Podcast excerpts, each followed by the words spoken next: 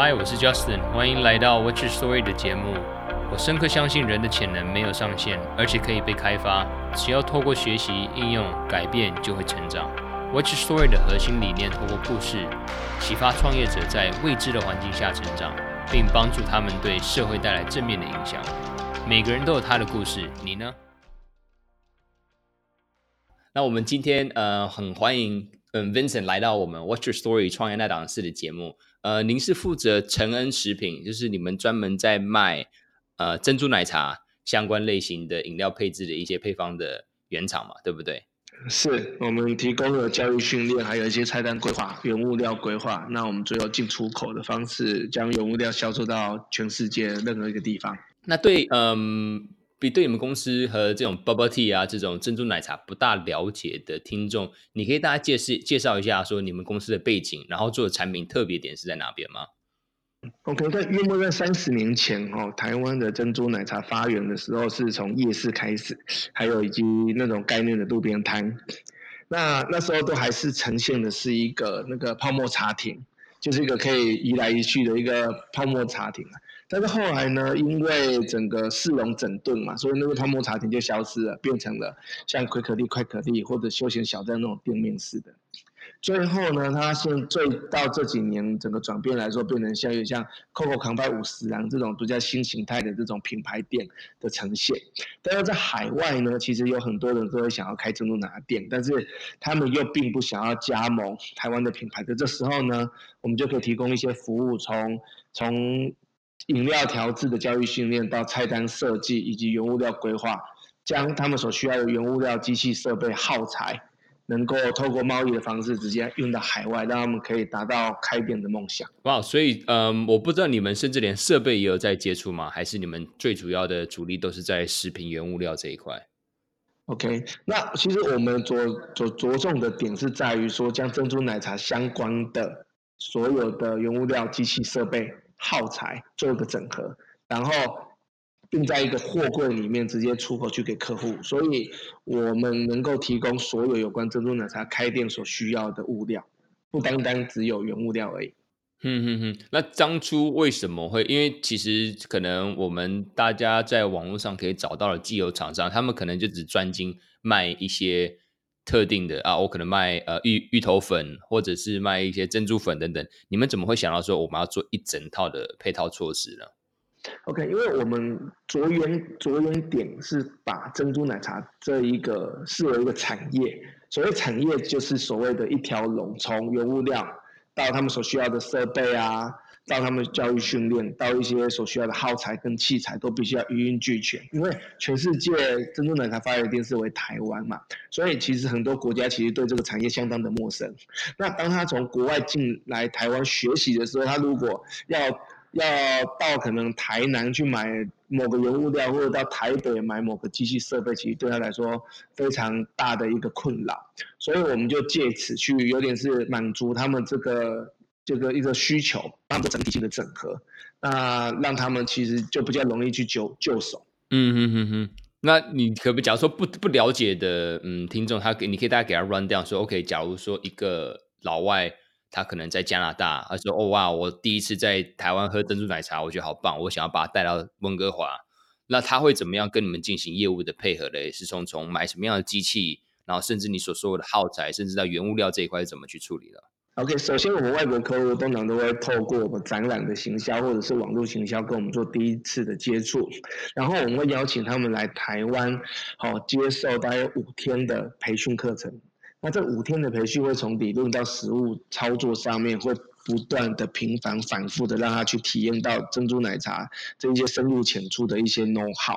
那举例来说，就是说我们至少让他知道一下珍珠奶茶的一历史。以及机器设备如何使用保养，还有像我们珍珠奶茶不是有那种封膜吗？那个印刷的一个技术设计上面你要注意哪些细节？那下午的课程其实我们就是不断的在演练煮珍珠啊、煮布丁、煮茶、调饮料、调水果茶、调珍珠奶茶、调冰沙，不同的饮品，每天反复的在练习。结束之后，其实他对于整个开店以及经营的过程当中，已经有一些初步的概念。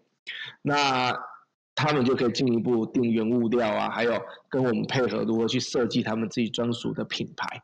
这样子其实到时候他们就带着这整套的 know how，直接回到他们国家，就有办法开出一个成功的店面了。哇，那这样子一整套的课程跟 training program 是一个，它的时间需要花多久？然后所需要费用是多少呢？哦，费用的部分其实我们在五天的课程当中，其实费用是五万块新台币。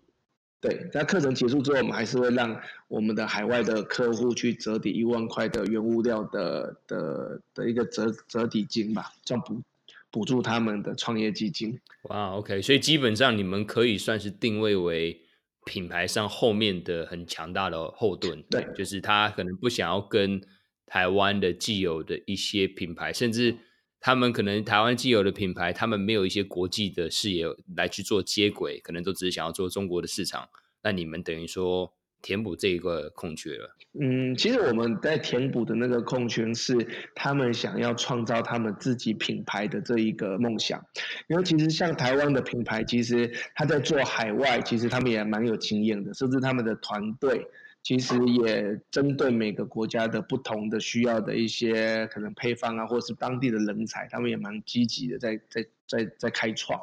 那但是呢，他如果要加盟一个品牌，其实他也会有相对的条件，例如加盟金、权利金，甚至往后再调整。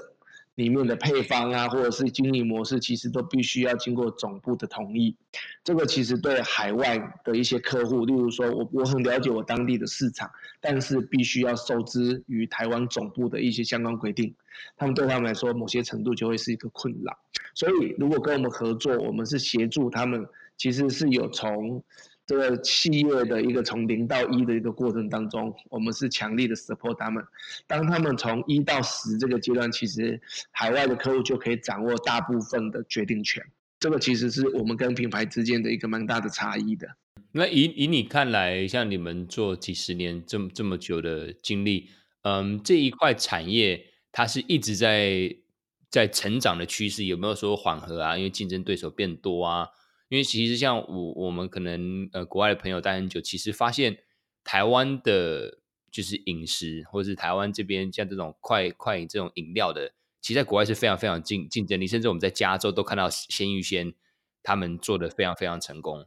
那你对于这个产业的看法和趋势是什么呢？OK，在台湾哈，目前来说其实。过去曾经有非常光荣的一个个这个个个场景，它的成长值过去是非常快的，而且它的一些创新的动能也是相相当强大的。但这几年的话，由于可能少子化的关系，或者是大家对于喝饮料这件事情渐渐有不同的更多元的选择，其实，在台湾珍珠奶茶产业，其实它的成长其实是趋缓的。但是在国际上面呢，在二零一七年那时候。统计出来是是每年是以百分之七点三 percent 的比例在成长，但是到二零一八年，你说多少 percent？七点三 percent。呃，七点，OK。对，但是到二零一八年再次统计，提升为九点三 percent 的成长率在成长，也就是说，在国际上面，珍珠奶茶这个这个成长率其实是高于很多的一些餐饮产业。而且还有另外一个，就是说，全世界它对于珍珠奶茶的接受度以及所谓的潜力，其实还非常大。所以整体来说，对于这个产业其实非常无穷，就是往后的发展其实是非常非常，就是非常广大的，可以这么说。好，那我觉得这是一个蛮好的一个切入点，就开始讲到你们，因为我们是透过阿里巴巴的竞赛了解到你们的。那当初为什么会想要？透过阿里平台，就除了说，OK，你可能想要透过网际网络找到更多的潜在买家，或者是一些呃经销商等等。那你第一为什么会想要使用这个平台？然后你们得到什么价值和结果呢？OK，那阿里巴巴其实在八年前我们在参加前，它其实我们也在我们那时候其实概念都网际网络的概念其实很模糊，我们只觉得说我们盖的一个官网，其实应该就会有客户来找到我们。那但是那时候阿里巴巴大概导入在一年多的时间，那它基本上刚开始有个红利的，就是要给我们一年的时间是做免费的账号可以去使用。那我们其实也是误打误撞去找到了一些新加坡的客户，那那时候算是我们主动开发外销市场的第一年，所以那时候其实对我们来说就是非常非常的惊艳，就是我们弄一个免费平台，还真的可以找到外国的客户，所以我们其实对这个平台就相当有信心。那还有一点就是说，其实网络这种东西有一种红利啊，就是你越早投入，其实它就可以有一种就是提早进入市场的一个红利。所以我们有点像是阿里巴巴的第一批的珍珠奶茶业者去加入这个平台，所以我们也是享受到第一批的一个所谓的一些客户的红利，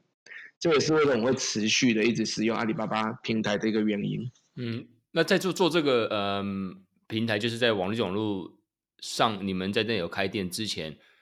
一直都是用传统的方式去接触客户啊，像参加展会啊，或透过。什么样的贸易商去找到市场吗？过去的话，我觉得他我们比较在使用的是所谓的口碑行销，就说，因为在加入阿里巴巴之前，我们也没有到海外去做过展览，所以有点像是说在台湾有点小有名气。那外国人呢，要想要开珍珠奶茶店，就会找台湾人问嘛，然后在台湾搜寻一下，可能就是搜寻到我们。但是在这个市场开拓其实非常局限，只只能局限在于华人的市场，很难去开拓在于华人以外的的国家的市场。没有，那我现在想是说，OK，那假如说你透过阿里平台，然后嘞，因为你们很早的去切入，然后得到了相对的市场的红利，然后你说也是误，虽然是误打误撞碰到这个新加坡的客户，那你们现在使用这个平台，应该应该也是相对得心应手，因为已经参与很久了嘛。那应该在这个过程中有碰到很多的跌跌撞撞或者是挫折，可以和我们的听众分享吗？OK，你说阿里巴巴的平台哦，其实我我我觉得，我觉得感觉上不会有遇到太大挫折，因为我觉得挫折这件事情其实就是你自己不够努力，所以就得不到那个好处。那因为平台其实它就是一个工具，你你如果不去使用它，或者是说你没有充分应用它的它的功能。那其实就就得不到那个效果，但是反观一点，其实我觉得更更让我觉得会愿意跟阿里巴巴合作的主要关系，并不是在于不仅仅在于说它的电子商务平台而已，而是在于说它整个阿里巴巴整个团队，后勤资源的团队，它所提供给我们这些资源跟协助，其实是远多于这个电子商务平台。我举个例子来讲，它每一年他们都会举办那种十大网商的比赛。那我们就会有有一个很大的一个平台上面去分享，我们是如何运用阿里巴巴或者是一些相关的网络平台去做做我们 B to B 的生意。这其实对企业来说就是一个很好的一个曝光的媒介。那有点跟阿里巴巴鱼帮水，水帮鱼这个互助的合作过程当中，其实我们会达到一个双赢的一个一个一个概念，一个结果。对，所以我是觉得还蛮支持阿里巴巴提供很多的服务的。嗯。那你就在那你们在操作的过程中，真的你就会觉得说，可能就是要在于卖家自己他们够不够努力，那可能碰到什么问题，就是要想办法解决。那很多可能是他们 try 的不够 hard，或者是可能尝试的不够多，是这样子的情况吗？应该是说我们接受了，我们接受了网网际网络平，就是网际网络这个游戏规则的一个，就是一个规则。其实因为平台其实是公平的。那我们如何去善用它每一个功能？其实，呃，这才是真的是制胜之道啦。对啊，那对于挫折的话，其实我觉得对我来说没没不叫没有所谓挫折的问题。那我我们在采访的嗯，蛮多的受访的品牌跟团队，他们也提到了，就是现在在网际网络接品呃订单的情况下，都很多都是碎片化。那这个东西会影响到你们，因为你们比较特殊，可能是你们在提供整包的方案，然后不会有客户说什么啊，我可能甚至一台机器都买不了，我只想买一些原料，然后我自己调，不需要机器。OK，理解。嗯，网络碎片化这件事情，对于某一些，如果他是单纯卖卖某些单一商品的话。那其实可能会发生的，但是对于像我这种产业是属于整合的，也就是说，他不可能买一包红茶就想要开店，他也不可能想买一包珍珠就想开店，他必须把整体的原物料、机器设备还有才买足了，他有才有办法去去开店，实现他开店的梦想。所以我的碎片化对我这产业其实比较没有，不会是不会发生的。那第二件事情是因为我的核心其实就是在于整合上面。其实我觉得对于台湾很多的贸易贸易贸易商好而言呢，其实我觉得这是未来一个发展的一个趋势，就是有点像让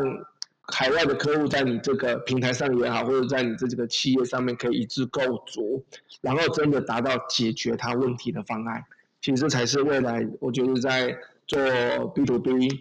B to B 的最核心的竞争能力。其实我觉得这个这个这个呃商业模式蛮有意思的，就是说它可能当地的市场在智利也好，甚至可能阿根廷，那那里人可能不流行喝珍珠奶茶，可现在可能开始流行了。可是呃基本上市场就有这样子的需求和痛点，那你等于就是提供他一整套的服务方案。那我觉得这个价值其实你们是透过不同的方式去去去控制这个这个这个价值链，我我觉得很很棒，因为。之前我们可能碰到的是说，OK，他可能卖产品，他就是卖的比较单一和特别的。那他是透过贸易商，甚至有一些老外，他们是在 Amazon 销售，那还不知道当地的语言的时候，他可能卖给这些亚亚马逊的卖家，亚马逊的卖家就是他的客户，在卖给消费当地市场。可是你们的情况比较特别，因为喝的东西可能你不清楚当地市场的口味啊，甚至他们对一些嗯，我不知道价位这边定定定定位的时候。你可能就把整套的方案就丢给他，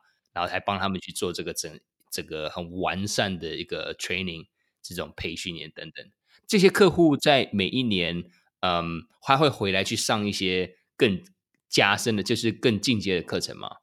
？OK，他们他们每一年都会有这个需求，就是说他们需要有一些新的商品、新的应用，因为其实我们的客户通常都在前线打仗，他们。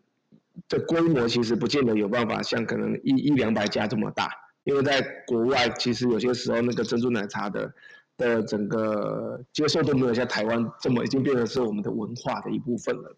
所以他需要像我们这种所谓的后勤资源去提供他们每每每一季的新菜单或者一些新的商品应用，他们都会需要回来回训。那我们也也随时随地都在针对他们的国家在提供更。就是有点像客制化的一些菜单啊，或者是一些呃所谓服务的一些的一些新的 know how。那有一些设备呢，也是提供的，因为现在国外有些时候他们是越来越在乎所谓的那种，就是我规格规格化的管理方式，以及那种就是国外的有些国家它的人工比较贵，它就尽可能需要弄机器设备来去取代。所以我们也必须要提供一些新的设备，让他们去去尝试看看，降低他们的就是一些人力成本。所以这是一个不断不断一直在互相交流的一个过程啊，有点像是跟我们的客户其实企业是一起一起成长的。如果我们没办法供应到他们，帮助他们创业，其实往后的合作机会其实就一定是会越来越少的。那呃，芬姐，你们公司会不会有思考过说，在当地市场，假如说 OK？呃，你美国可能是最大宗的市场，那在美国这边当地设一个珍珠奶茶学校，还是你你知道，就等于它很像是不需要他飞到台湾去 train，你可能在当地就可以得到更多的市场资讯。OK，目前来说，我们会是以经销跟人家签约做经销代理的模式去跟当地的厂商做合作。那我们每个像东南亚每个国家基本上都有当地的经销商，美国也有当地的。就是代理商，他也是一样复制我们在在美国一样都会有提供一些原物料提供跟 training 的 training 的服务。对，所以我们是有在做这件事情，只是我们并不是直接去设立分公司，因为毕竟资源有限，我们还是还是在做一些比较能够呃符合我们现阶段的一些资源运用。那你们自己在市场上有没有看到和你们很类似的？呃，商业模式就是提供这一整套的服务方案，甚至在阿里平台，因为我我相信我们接触到的可能大部分都是贸易商，他去卖比较特定产业的产呃产品啊，或者是他们就是呃 OEM 的厂商，他就是生产，他做对对你们做这种整合的嗯、公司多不多呢？其实，在台湾是有的，只是其实具有比较有规模的话，其实我觉得数量会比较少。但是它每一个每一个类似像我们这种供应商也是有区隔，例如说，有些只做外销，有些只做内销，有些内外销都做。像我们公司就属于内外销都都做。那有一些它的专长可能是放在原物料，有些人专长放在茶叶，嗯，那有些人放在不同的糖浆，其实会有还是会有区隔的。对，那只是说就是看看哪一个人最能够符合客户的一个需求。那我们这一两年比较大的一些区别是在于，是我们把很多的资源放在研发上面。嗯就是原物料的研发以及那个应用上面的研发。我举个例来说，我们在于推出新的原物料的话，原则上我们必须找的是市场上没有出现过的原物料，是完全新的原物料放在市场上。那如果在应用研发上面，我们就嗯至少每两个礼拜都会推出一种新的饮品，让我们的客户去有一种新的选择。所以我们花蛮大量的时间在在做很多饮品的研发，而不是在做那个原物料的销售而已。嗯，那这样子的策略和执行的呃动机是是在于说，是你们想要去做出呃可能竞争对手没有办法 copy 出来的配方吗？还是？OK，因因为我觉得其实竞争对手要 copy 我们这些配方，其实都相当容易，因为其实在网络上啊，其实资源也相当有有非常足够。但是我觉得我们想要做的事情，就是说，我们真的是解决客户所需要的一些的需求，那而不是只是提供一个原物料。但是其实我们要提供这个原物料背后，其实他是要知道这个原物料如何用，而且可以让他们赚钱。所以其实我们是抓了这个核心客户核心的痛点，去在做努力。有意思。好，那我们现在可以跳到就是，嗯。你们之前，我们之前在电话上有有谈有谈过，就是有有没有想要做垂直整合啊？直接对 B to C 面对最终消费者，呃，然后那时候你有大概说你们资源的呃 allocation 就是怎么样的配配置啊什么？你们后来决定说不会去做这一块，你可以大家分享一下你们的思路的思维是什么呢？我我举个例子来说，就是像嗯，我们可能采访过的有一家企业，它专门是在做药盒的，那也是哎对对。那我们跟他在聊的过程中，他们发现说，他的产品其实非常非常有竞争力的。那所谓他的客户上，并没有太大的附加价值，只是跟他转卖的方式的话，他会觉得说，哎，这个最终市场我自己可以去吃下来，毛利率不是说那种什么个位数，甚至可能十趴，那个完全都是翻倍在跳的。那因为你们的方式可能比较不一样，你可不可以去剖析一下说，OK，为什么你们不去做？然后，嗯，不去做的原因是什么？OK，我我我觉得，如果可以做到直接面对面对消费者，或者是做个饮品饮料品牌店嘛，这种其实我觉得它是一个梦想。也就是说，呃，最终我们都会其实期待能够开发出类似这样的一个品牌店。但是我觉得现阶段我们是应该是向上整合，让台湾的这个供应链有一个比较比较稳定的一个供应。的一个品质的原物料，所以其实我们在二零一九年就将要落成一个一个一个我们的一个工厂，会以茶叶茶叶研发为主要核心的一个一个工厂，那它就汇集全世界各国不同的各国的茶叶茶种，然后在台湾这个地方做不同的调配，然后再透过珍珠奶茶销售到全世界。这个我觉得。是珍珠奶茶是一个核心，所以我们希望先回归在于核心这件事情发展之后，等到这个核心已经发展到相当稳定的时候，才会考虑是否要做珍珠奶茶品牌这个概念。因为其实，在台湾其实很多的原物料供应上面，其实在于国际上接轨，其实还有很多努力的空间。我们需要能够先补足上游。这一个这个区块之后呢，才未来才会考虑是否要发展下游的部分。那对于呃你们产业其实结构和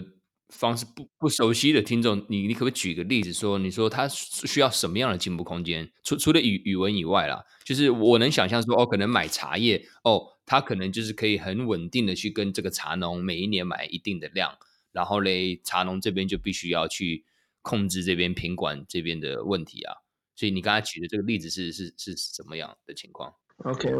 曾经哈，过去在这十年内，其实曾经在台湾有发生过两次的食安事件，是跟珍珠奶茶产业有息息相关的。那也也就是因为这样，所以其实我们在思考的点是在于，我们今天要回归的是原物料的安全，但是呢，在台湾其实很多的珍珠奶茶供应链其实是属于比较中小企业、中小型的企业规模在做的，它能够将整个能够这么重视食品安全的话，其实会有限。所以，我们其其实是着眼着眼在于最核心、最原始的，就是食品安全的部分去做做考量。所以呢，我们需要先让上游整个所谓的食品安全的标准是能够有一定的水准，好让让大家其实在买购买原物料，不单单只是供货无虞或者是美味而已，而是在于食品安全上面有一个比较高的标准之后呢，才会往下游发展。嗯，所以所以其实你们你们自己核心。可能还是会，就像你刚刚说，可能会有一个愿景，有一个梦，想要做自己一个品牌店。因为毕竟你们帮助了这么多的客户，在全世界各地都去扎根，开了自己的一些店。那你们可能就是还是会想要去做这件事情，可只是说现在在产业整个结构还有你们自己的呃。阶段的情况下，可能会想要是还是要把这个上游的东西和呃供应链这块整个是整合好，然后落实好，是这是这样子的情况吗？是是的，因为其实珍珠奶茶这个产业其实现在是往上发展嘛，但是我们觉得我们虽然这个产业是往上发展，但我们必须要注重一件事情，就是说就是食安食安的事件。今天这个产业纵使它往上发展，它有可能会因为一次食安事件，导致这个整个产业会从此就一蹶不振，或从此会会消失。所以，其实我们要看的东西，反而是从最远根源的部分去掌握好。那因为我们是做整合，我们在整合过程当中，其实就是在替我们所有的客户做把关。他们所有的东西，只要跟成人有关的东西，都必须要有，就是必须掌握它好它的品质，我们才有办法去销售给我们客户。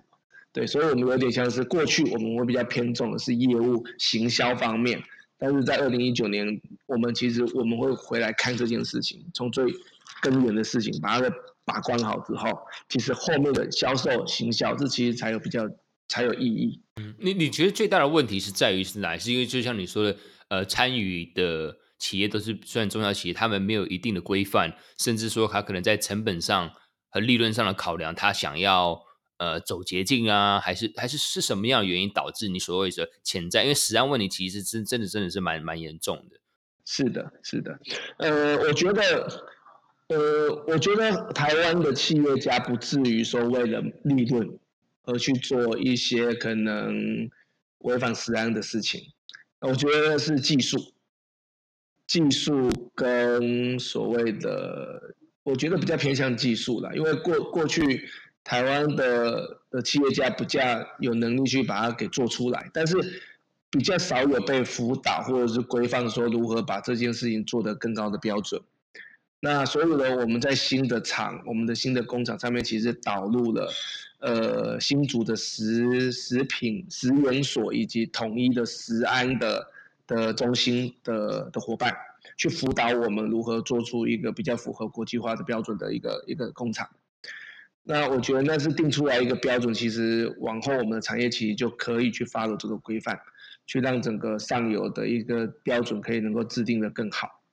那我我相信很多我们我们台湾的企业家，其实他他知道，其实食安这件事情是非常重要，只是他们比较没有资源或方向去把这件事情做得更好。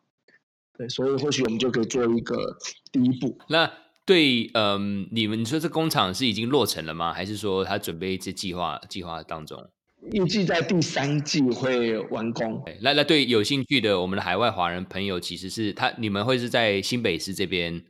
落成吗？我我们是在嘉义。OK，嘉义这边。